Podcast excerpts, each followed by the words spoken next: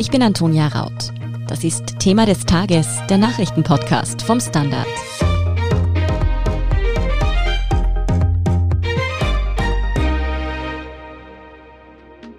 Schon wieder ist in Österreich eine Frau umgebracht worden. Tatverdächtig ist anscheinend ausgerechnet jener Bierwirt, der der grünen Politikerin Sigi Maurer obszöne Nachrichten geschickt haben soll. Er soll seine 35-jährige Ex-Freundin in der Nacht auf Freitag erschossen haben. Ich spreche mit Nina Weißensteiner vom Standard darüber, was wir bis jetzt über diesen Vorfall wissen. Und meine Kollegin Beate Hausbichler erklärt, warum Gewalt an Frauen in Österreich durchaus ein strukturelles Problem ist. Meine Kollegin Muzayen Al-Youssef erklärt schließlich, warum das durch den Fall Maurer ins Rollen gebrachte Hass im Netzgesetzespaket gerade jetzt wieder sehr aktuell ist. Facebook will dieses nämlich zu Fall bringen. Einen Schuss habe ich gehört. Einen Schuss und dann bin ich zum Fenster. Dann habe ich gesehen, die Polizei. Schrecklich. So schildert eine Nachbarin, wie sie die tödlichen Schüsse am Abend in der Brigittenau miterlebt hat. Mittlerweile wissen wir, dringend tatverdächtig ist ein 42-Jähriger, seine Ex-Freundin umgebracht zu haben. Nina, kannst du noch einmal zusammenfassen, was sich dort wohl ereignet hat? Offenbar handelt es sich bei der Tat um den neunten Frauenmord in Österreich, der heuer verzeichnet wird. Und was ist diesmal konkret passiert? Um 20 Uhr ging ein erster Notruf ein bei der Polizei. Also Bewohner eines Gemeindebaus in Wien-Brigittenau konkret haben am Donnerstagabend die Schüsse gehört. Unmittelbar danach kam es zu einem Polizeieinsatz der Sondereinheit Vega. Und dort fanden die Einsatzkräfte eine 35-jährige Frau mit Schussverletzungen an Kopf und Fuß reglos am Boden. Die Schwerverletzte wurde dann gleich ins Spital gebracht, ist aber wenig später dann verstorben. Im Innenhof haben die Beamten einen Tatverdächtigen festgenommen, bei dem auch eine Waffe sichergestellt wurde. Und dabei handelt es sich offenbar um den Ex-Partner der Frau. Wie kam es denn zu diesem Vorfall? Wissen wir schon irgendwas Näheres über die Umstände der Tat? Eines gleich vorweg. Also jegliche Details sind derzeit Gegenstand der Ermittlungen des Landeskriminalamts. Bisher konnte der Tatverdächtige auch nicht einvernommen werden, weil er danach angeblich wegen einer Alkoholvergiftung zusammengebrochen ist. Offenbar soll der Mann zu der Wohnung der Ex-Gefährtin gekommen sein und die Frau mit einer Waffe bedroht haben. Die Austria Presseagentur hat inzwischen auch vermeldet, dass sie aus gesicherter Quelle erfahren hat, dass es mittlerweile einen unmittelbaren Tatzeugen gibt. Ein Nachbar der getöteten Frau soll bei ihr auf Besuch gewesen sein, mhm. wie der Verdächtige am Donnerstagabend die Wohnung betreten hat. Und in Gegenwart dieses Mannes soll der Täter auf die Frau geschossen haben. Was wissen wir denn bisher über den mutmaßlichen Täter? Fest steht bisher, der tatverdächtige Mann ist 42 Jahre alt. Freitag früh hat dann die Kronenzeitung berichtet, dass es sich bei dem Festgenommen um den berüchtigten Bierwirt handeln soll. Entsprechende Informationen liegen mittlerweile auch der Austria Presseagentur vor. Die Polizei hat die Identität des mutmaßlichen Täters bis Freitagmittag nicht bestätigt, mhm. muss man sagen. Und auch deswegen ist ausdrücklich festzuverhalten, es gilt die Unschuldsvermutung. Mhm. Trotzdem schauen wir uns diesen Bierwirt noch einmal näher an. Der ist ja schon immer wieder in den Medien aufgetaucht, weil er eben mit der grünen Politikerin Sigi Maurer sich einen zehn Rechtsstreit geliefert hat. Kannst du uns hier noch einmal die Hintergründe erklären? Ja, zur Erinnerung. Ende Mai 2018 geriet der Bierwirt erstmals in die Schlagzeilen. Damals hatte Sigrid Maurer zwei obszöne Privatbotschaften vom Account des Bierwirts erhalten. Über die sozialen Netzwerke hat die Grüne dann die Identität des Bierwirts geoutet. Der Ladenbesitzer wollte diese Vorwürfe nicht auf sich sitzen lassen. Er hat immer stets bestritten, die Botschaften abgesetzt zu haben und er hat dann Sigrid Maurer wegen übler Nachrede geklagt. Dieses Verfahren zog sich dann endlos dahin. Mhm, und ist dann ja auch erst kürzlich zu Ende gegangen, oder? Da hast du recht, Antonio. Konkret ist dieser Rechtsstreit erst am 18. Februar 2020, also vor zweieinhalb Monaten, zu Ende gegangen. Und das war ein fast zweieinhalbjähriges Verfahren des Bierwirts gegen Maurer, mhm. in dem er zuletzt äh, einen Willi als Verfasser der Botschaft namhaft gemacht hat. Und mit einem Knalleffekt hat eben der Bierwirt Mitte Februar dann seine Klage wegen übler Nachrede zurückgezogen gegen Maurer. Der Freispruch ist mittlerweile rechtskräftig. Willi wurde niemals vernommen als Zeuge. Er, der Willi aber selber hat versichert, dass er die Botschaften auch nicht geschrieben hat. Jetzt war diese Causa rund um die obszönen Facebook-Nachrichten aber nicht die einzige, über die der Bierwirt quasi schon mal mit dem Gesetz in Konflikt geraten ist, oder? Nein. Am 24. September des vergangenen Jahres ist der Bierwirt vor seinem Lokal mit einem Passanten in Streit geraten weil er den von dort weghaben wollte. Der Mann hat offenbar verweilt und im Zuge dessen soll der Bierwirt angeblich den Passanten mit einem als Taschenlampe getarnten Elektroschocker bedroht haben. Das ist Gegenstand eines weiteren Verfahrens wo der Bierwirt eben sich wegen Nötigung vor dem Wiener Straflandesgericht verantworten muss. Und dieses Verfahren ist erst Anfang April vertagt worden, weil sich der Anwalt nicht ausreichend darauf vorbereiten konnte, weil der Akt nicht rechtzeitig zugestellt wurde. Und am 6. Mai hätte, also in einer Woche, hätte der Bierwirt quasi erneut deswegen vor Gericht erscheinen sollen. Auch hier gilt die Unschuldsvermutung natürlich, bis nicht irgendein Schulspruch erfolgt, ein rechtskräftiger. Der Bierwirt soll außerdem schon in sieben anderen Fällen wegen Gewaltdelikten vorbestraft sein. Beate, grundsätzlich ist es denn häufig der Fall, dass Männer, die gegen Frauen gewalttätig werden, sie vielleicht sogar umbringen, schon vorher wegen Gewalttaten der Polizei bekannt waren? Ja, also das ist ein sehr, sehr klares Muster. Es sind sogar ungefähr die Hälfte der Fälle der Frauenmorde. Da hat es vorher schon einen Polizeikontakt gegeben. Das heißt, mhm. es war schon bei der Hälfte die Gewalt gegenüber der Frau so massiv, dass die Polizei hinzukommen musste. Und das ist natürlich schon sehr erschütternd, weil das heißt, dass man im Vorfeld schon gewusst hat, dass da ein massives Aggressionspotenzial da ist und auch die Frau schon verletzt wurde teilweise. Und das ist natürlich schon eine klar erkennbare Struktur, die sich durchzieht bei ganz vielen Fällen bei den Frauenmorden, ja. Jetzt ist es so, dass ich erst vor zwei Wochen eh hier im Podcast mit unseren Kolleginnen Gabriele Scheindl und Lara Hagen über den Mord an der Trafikantin Nadine gesprochen habe. Jetzt wurde schon wieder eine Frau in Österreich getötet. Das sind doch keine tragischen Einzelfälle mehr, oder? Nein, das ist ein ganz klares Muster. Und ja, das ist ja auch das Schreckliche daran, was auch sehr Schlimm war, ist der Fall im Februar, also ein Fall vom Februar. Es gab ja auch in dem Monat mehrere. Da hat eine 29-Jährige schon die Polizei geholt, weil sie durch ihren Partner verletzt wurde. Sie hat die Polizei gerufen, weil sie offensichtlich große Angst hatte. Mhm. Und die Polizei hat dann nach ihrem Partner gefahndet, konnte ihn nicht finden.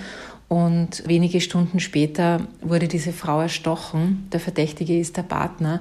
Also das sind genau diese Fälle, wo es an diesem Schutz der Frauen, die schon ganz massiv in Gefahr sind, ist man da sehr gescheitert. Und die große Frage ist halt, wie man das in Zukunft besser machen könnte. Und da gibt es schon den Vorschlag von Gewaltschutzexpertinnen, dass man zum Beispiel Frauen in so einer Situation schützt, also dass sie Personenschutz kriegen, dass man diesen Frauen, die ja oft auch Kinder daheim haben, dass man sowohl die Frauen als auch die Kinder einen gewissen Zeitraum Personenschutz gewährt. Und ich denke, das hätte sich schon in sehr, sehr vielen Fällen als wirkungsvoll gezeigt, wenn man das gemacht hätte. Das heißt, hier wäre eigentlich der Staat gefordert. Passiert denn was in diese Richtung? Ja, also natürlich, es passiert schon sehr viel. Und es ist viel passiert. Wie schon erwähnt, der Gewaltschutz in Österreich ist auf dem Papier ja nicht schlecht. Es gibt zum Beispiel die gute Einrichtung oder die gute Idee der Prozessbegleitung, die man vor einigen Jahrzehnten hatte, dass Frauen, die eine Gewalttat oder einen anderen Delikt, einen Sexualdelikt anzeigen wollen, dass ihnen sowohl juristisch als auch psychosoziale Prozessbegleitung gewährt wird, dass sie da einfach jemanden haben, der sich auskennt mit diesen Dingen, mit dem juristischen Weg, was ja auch für viele sehr kompliziert ist, oder auch die Wegweisungen. Ja, es gibt sehr viel und die vielen Gewaltschutzzentren und autonomen Frauenhäuser, die es gibt. Also es gibt ja sehr viel. Nur die wichtige Frage, wir haben schon über das Muster geredet, das es immer mhm. wieder gibt. Die ganz zentrale Frage meiner Meinung nach ist, betreibt man nur Symptombekämpfung oder geht man das Problem der Femizide ursächlicher an? Und da gibt es wirklich ganz unterschiedliche Meinungen, wo das Problem Gewalt gegen Frauen anfängt. Da finde ich schon Vorschläge unterstützenswert oder zumindest sollten sie viel stärker ernst genommen werden und auch ausprobiert werden, dass man Gewaltschutz als etwas versteht, was wirklich ganz eng mit Gleichstellungspolitik zusammenhängt, weil da steckt ja eine Ideologie dahinter. In Österreich ist es ja sogar so, dass es bei den Mordopfern mehr Frauen sind als mehr Männer. Und da steckt eine ganz starke patriarchale Ideologie dahinter. Und die müsste man natürlich viel grundsätzlicher angehen. Beim letzten Frauenmord hat die Heinrike Brandstötter von den Neos vorgeschlagen, dass man schon im Kindergarten, also schon bei Kindern, anfangen müsste, Gewaltprävention zu betreiben, weil es ist ja nach wie vor so, und das sagen auch Psychologen wie der Romeo Pisutti von der Männerberatung, dass bei Buben Aggression und Gewalt und der Umgang mit Wut ganz anders kommentiert wird als bei Mädchen, also dass das sozial völlig anders eingebettet wird und bis zu einem gewissen Grad auch anders entschuldigt wird, als das bei Mädchen der Fall ist. Das ist eben so die große Diskussion, wann müsste man da anfangen und ist es nicht zu spät, wenn man sagt, ja, irgendwie, wir müssen jetzt die Frauenhausplätze ausbauen, weil wir es nicht mehr in den Griff kriegen anders. Beate, in diesem Fall ist es jetzt ja so, dass der vermutlich Tatverdächtige nicht bloß wegen körperlichen Übergriffen bereits amtsbekannt war, sondern auch wegen Hass im Netz vor Gericht gestanden ist. Ist das denn auch was, das man beobachtet, dass Männer, die unter Umständen nicht bloß wegen körperlicher Gewalt, sondern eben auch wegen solchen Hass im Netz, Kommentaren, Nachrichten, Dingen in diese Richtung bereits auffällig geworden sind? Ja, genau. Also, dass, wenn sich das jetzt bewahrheitet oder wenn sich das als richtig herausstellt, dass das der Bierwirt ist, dann ist das schon wieder ein klarer Hinweis darauf, dass verbale Gewalt gegen Frauen, Gewalt im virtuellen Raum, dass das schon ein ganz starker Ausdruck des Frauenhasses ist, mit dem wir offensichtlich, wie man immer bei den Frauenmorden dann sieht, dann sieht man einfach, dass das schon da anfängt, dass das keine getrennten Sphären sind. Eine deutsche Politologin hat eben gesagt, dass sich das schon jetzt mit den sozialen Medien, mit dem Austausch, der dort möglich ist, hochschaukeln kann, dass sich da Frauenhass quasi neu aufschwingen kann, der durchaus sich in der analogen Welt fortsetzt. Also da haben wir es schon mit einem neuen Problem zu tun und da ist man dann auch wieder da, was wir schon gesprochen haben. Wo setzt man Gewalt an Frauen an? Wo bagatellisiert man sie noch? Wo sagt man, ja, das ist ja nur ein Spruch, den man über Facebook kriegt, der zwar bedrohlich und stark sexualisiert klingt und irrsinnig grauslich ist, aber es sind nur Worte. Also da ist man dann wieder bei der Frage der Bagatellisierung, die wir so oft haben bei Gewalt gegen Frauen, bei verbaler Gewalt gegen Frauen, aber wir haben sie ja auch sogar noch bei physischer Gewalt gegen Frauen. Wenn das jetzt tatsächlich der Fall ist, dass das diese Person ist, dann finde ich, ist das auch wieder ein Anlass, da stärker darüber nachzudenken, wie wir Hass im Netz begegnen und wie die genauen Zusammenhänge zwischen physischer Gewalt und verbaler Gewalt und Gewalt im Netz, wie das passiert, wie das zusammenhängt und was man da tun könnte. Dadurch, dass die Grünen-Politikerin Sigi Maurer diesen Fall von Hass im Netz dann eben vor Gericht ausgetragen hat, ist auch das sogenannte Hass im Netz-Gesetz ins Rollen gekommen.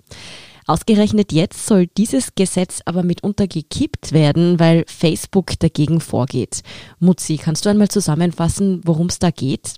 Also um genau zu sein, handelt es sich bei dem Thema Hass im Netz um ein Gesetzespaket und das besteht aus zwei Teilen, von denen jetzt eines in Frage gestellt wird. Einerseits gab es aus dem Justizministerium ein Gesetz mit Verschärfungen in der Verfolgung selbst und Stärkungen in der Justiz in dem Bereich. Das bleibt auch unberührt. Facebook klagt aber jetzt gegen das Gesetz aus dem Verfassungsministerium, das Kommunikationsplattformengesetz. Das zwingt Plattformanbieter wie eben soziale Medien dazu, eigene Meldesysteme für rechtswidrige Inhalte einzuführen. Diese Meldungen von Nutzern müssten laut dem Gesetz binnen 24 Stunden geprüft werden und der jeweilige Inhalt je nachdem dann gelöscht. Und was Facebook jetzt gemacht hat, ist, ist, dass sie von der Regulierungsbehörde feststellen haben lassen, dass Instagram und Facebook von dem Gesetz betroffen sind. Also es hat die Com Austria auf ihre Bitte hin festgestellt, dass die beiden sozialen Medien in den Anwendungsbereich fallen. So, und jetzt hat Facebook sich vor dem Bundesverwaltungsgerichtshof dagegen beschwert. Man argumentiert also, wir fallen nicht in die Wirkungskraft dieses Gesetzes, weil unsere Dienste davon nicht betroffen sind. Facebook versucht da also als wirklich großer Player sich quasi rauszuwinden. Jetzt frage ich mich aber irgendwie, Hat Facebook denn nicht speziell auch ein Interesse daran, dass Hassnachrichten und Kommentare verschwinden? Oder worum geht man als Unternehmen gegen so ein Gesetzespaket vor? Also Facebook sagt, dass sie grundsätzlich schon für ein Regelwerk, ein rechtliches wären gegen Hass im Netz. Das aber dann allerdings, wenn dann auf EU-Ebene. Und für die Begründung, weswegen sie sich nun beschweren, müssen wir, glaube ich, ein bisschen in die rechtliche Materie eintauchen. Mhm. Also Facebook argumentiert nämlich, dass die Vorgaben gegen die Richtlinie für den elektronischen Geschäftsverkehr der EU verstoßen würden. Und diese Richtlinie besagt, dass Diensteanbieter im Netz sich an das Recht jenes Landes zu halten haben, in dem sich auch ihr Unternehmenssitz befindet. Also für Facebook wäre das Irland. Und in einem anderen EU-Staat dürfen aber keine strengeren Regeln herrschen als eben in diesem Herkunftsland. Und der Sinn von dieser Richtlinie ist eigentlich, dass man damit sicherstellen will, dass kein getrennter Binnenmarkt besteht. Also Sonst wäre die Befürchtung, und das ist halt die Überlegung auch dahinter, dass Firmen sich lieber an einem anderen Standort als innerhalb der EU dann niederlassen würden, weil dort einfach mehr Rechtssicherheit bestünde. Und darauf bezieht sich Facebook jetzt. Also sie sagen, schon auch, dass sie eine breitere europäische Regulierung begrüßen würden. Und die ist ja auch in Verhandlung. Also die wird mit dem sogenannten Digital Services Act in den nächsten Jahren auch kommen. Da sollen auch genau solche Meldesysteme eingeführt werden. Nun war das Gesetzespaket gegen Hass im Netz in Österreich doch aber einfach wirklich eine schwere Geburt und Beate hat auch ausgeführt, dass es durchaus Sinn ergibt, dagegen vorzugehen, da Hass im Netz mitunter tatsächlicher Gewalt vorausgehen kann. Denkst du wirklich, dass dieses Gesetzespaket durch diese Klage von Facebook nur noch einmal kippen könnte?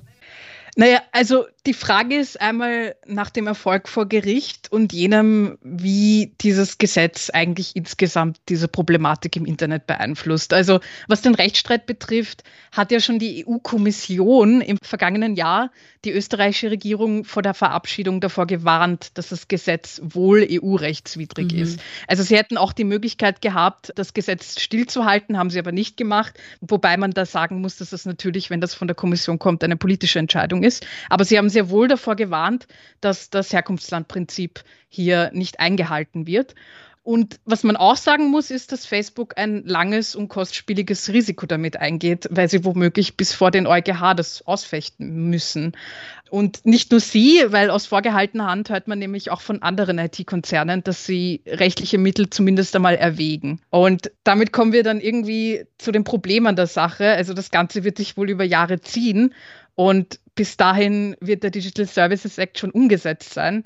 Und da stellt sich dann schon die Frage, ob wir damit nicht eigentlich eine zahnlose Rechtslage haben. Ja, wie mit Hass im Netz umgehen und welche strukturellen Probleme stecken hinter der Gewalt an Frauen in Österreich? Diese Fragen dürften uns noch eine ganze Zeit lang beschäftigen. Vielen Dank auf jeden Fall für eure Einschätzungen. Nina Weißensteiner, Berthe Hausbichler und Muzayan Al-Youssef. Ich danke. Wir sind gleich zurück. Guten Tag, mein Name ist Oskar Bonner. Wenn man in stürmischen Zeiten ein wenig ins Wanken gerät, den eigenen Weg aus den Augen und die Orientierung verliert, dann ist es sehr hilfreich, wenn man etwas hat, woran man sich anhalten kann. Der Standard, der Haltung gewidmet. Jetzt gratis testen auf Abo der Standard AT. Und hier ist, was Sie heute sonst noch wissen müssen. Erstens. Bei einer Massenpanik in Israel sind 44 Menschen ums Leben gekommen. Die Tragödie ereignete sich bei einem jüdischen Fest im Norden des Landes. In dem Wallfahrtsort Meron waren Zehntausende Gläubige zu Feierlichkeiten zusammengekommen. Wie genau die Situation dort dann so außer Kontrolle geraten konnte, ist noch nicht geklärt. Rettungskräfte sprechen von den schlimmsten Szenen, die sie seit den großen Terroranschlägen in den 2000er Jahren miterlebt haben. 150 weitere Menschen wurden verletzt. Die Identifizierung der Todesopfer läuft noch. Zweitens, morgen Samstag ist 1. Mai, der Tag der Arbeit. Sozialdemokraten und auch die österreichische SPÖ feiern diesen Tag traditionell mit Aufmärschen und Volksfesten. Die fallen heuer allerdings Corona-bedingt aus. Ob die SPÖ aber überhaupt Grund zum Feiern hätte, darüber spreche ich morgen mit meiner Kollegin Katharina Mittelstädt. In einer Sonderfolge vom Thema des Tages gehen wir der Frage nach, wo die Sozialdemokratie in Österreich gerade steht und was es mit dem Rückzug des burgenländischen Landeshauptmanns Hans-Peter Doskozil von der SPÖ aus der Bundespartei auf sich hat. Und drittens, die diese Woche geht es in unserem Schwester-Podcast Lesezeichen um einen Buchtipp, der unter die Haut geht. Beate Hausbichler, worum geht's denn in diesem Buch von Monika Helfer mit Titel Fati? In dem Buch, das ist ein autofiktionales Buch, in dem beschreibt Monika Helfer ihre Beziehung oder auch das Wesen ihres Vaters, der Bücher geliebt hat, sehr schweigsam war und eine sehr interessante Figur ist. Und in Fati erzählt sie anhand ihres Vaters eine Familiengeschichte oder eine Kindheit nach, die sie in Nachfolge ihres Bestsellers Die Bagage jetzt weiterführt und uns mitnimmt in ihre Erinnerungen. Klingt nach einem wirklich persönlichen Roman. Mit wem hast du denn darüber gesprochen? Ich habe mit Doris Knecht darüber gesprochen. Sie ist auch österreichische Romanautorin und Kolumnistin.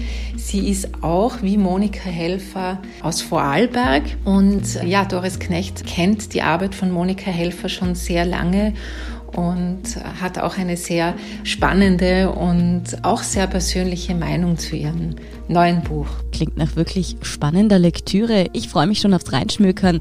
Die neue Folge Lesezeichen finden Sie auf Spotify, Apple Podcasts und wo immer Sie auch Ihre Podcasts sonst hören. Außerdem finden Sie sie natürlich auch auf der Standard.at, ebenso wie die aktuellsten Informationen zum weiteren Weltgeschehen. Um keine Folge vom Thema des Tages zu verpassen, abonnieren Sie uns bei Apple Podcasts oder Spotify.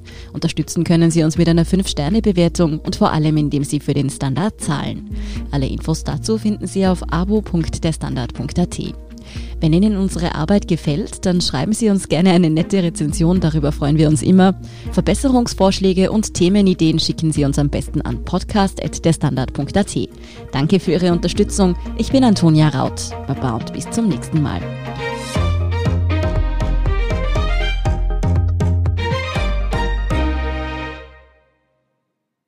Guten Tag, mein Name ist Oskar Bonner. Wenn man in stürmischen Zeiten ein wenig ins Wanken gerät, den eigenen Weg aus den Augen und die Orientierung verliert, dann ist es sehr hilfreich, wenn man etwas hat, woran man sich anhalten kann. Der Standard, der Haltung gewidmet. Jetzt gratis testen auf Abo der Standard.at.